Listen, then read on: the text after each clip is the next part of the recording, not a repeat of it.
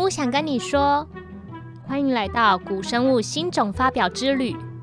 你知道吗？每一年科学家都会发表一些新的古生物，有的是超酷的恐龙，有的是神奇的古代生物。而今天我们就要一起去看看二零二三年发表的古生物。每一个古生物都有它独特的故事，都是科学家们辛苦研究的成果。大家准备好了吗？那我们就开始吧，Let's go！给我五分钟，我给你一个恐龙世界。今天是圣诞节，再过几天就要迎接新年二零二四年了。在二零二三的最后几天，赶紧抓住尾巴来介绍古生物新种发表吧。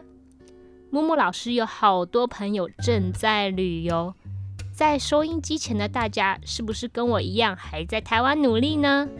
没关系，我们用耳朵旅行。第一站，我们又又又又又又回到日本啦！在二零二三年九月七号，日本科学家在学术期刊《Scientific Reports》发表了在福井县发现的第六种新恐龙物种。福井四暴龙，虽然名字是像暴龙的意思，但它其实是恐手龙家族的一员。福井四暴龙生存在白垩纪早期，属于兽脚类恐手龙科的恐龙。恐手龙家族最大的特色就是有超长的手臂，让它们可以抓取高处的树叶来吃。福井四暴龙头到尾巴的长度大约是两公尺，头到地板的高度大约是一公尺，身上有可能长满羽毛。它们的头比较小颗，但有着长长的脖子和四肢，有可能擅长奔跑。它们的大型近亲恐手龙能达到时速三十公里。可是福井四暴龙的体型比较小，应该不会跑这么快。接下来，母母来介绍它是怎么被发现的，以及为什么学名会叫做像暴龙的恐龙。之前有提到过，日本有个发现很多恐龙的地层，是位在福井县圣山市的北谷层。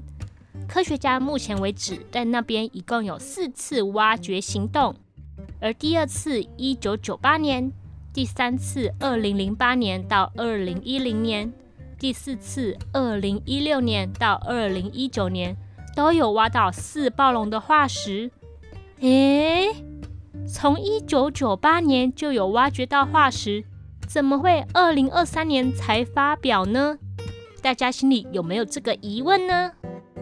那是因为呀，科学与学问是非常非常严谨的。一开始的挖掘行动，只有找到前脚最外面那一块骨头化石。大家举起手掌，看看自己的手指头。如果只有找到指甲那一段小小手指，是不是超难分辨是什么生物呢？当时的新闻也发表。哇哦！我们在北谷层挖到应该是四鸟龙科恐龙的骨头哦，但目前还不知道更多资讯。后来经过第三次和第四次挖掘行动后，科学家一共找到了五十五块恐龙骨头。这些化石是来自不同只四暴龙，经过仔细研究比对后，才在今年发表新物种。福井四暴龙，前面有提到四暴龙的学名，意思是像暴龙的恐龙。现在要介绍哪里像暴龙喽？那就是它们的胯骨跟暴龙的胯骨很像。胯骨在哪里呢？大家现在把手空出来，一起放到肚脐上，接着往身体两边移动，有没有摸到靠近大腿附近？身体边缘有凸起来硬邦邦的骨头，那个就是胯骨，是属于骨盆的一部分哦。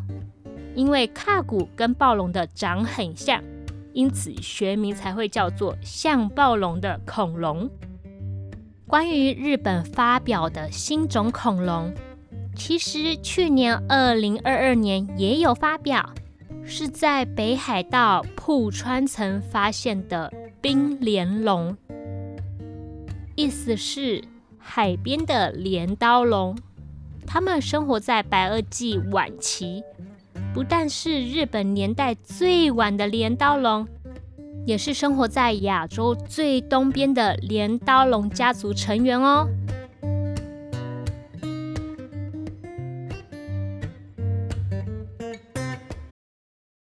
今天的古生物新种发表之旅就到这边结束啦，我们下次见，拜拜！给我五分钟，我给你一个恐龙世界。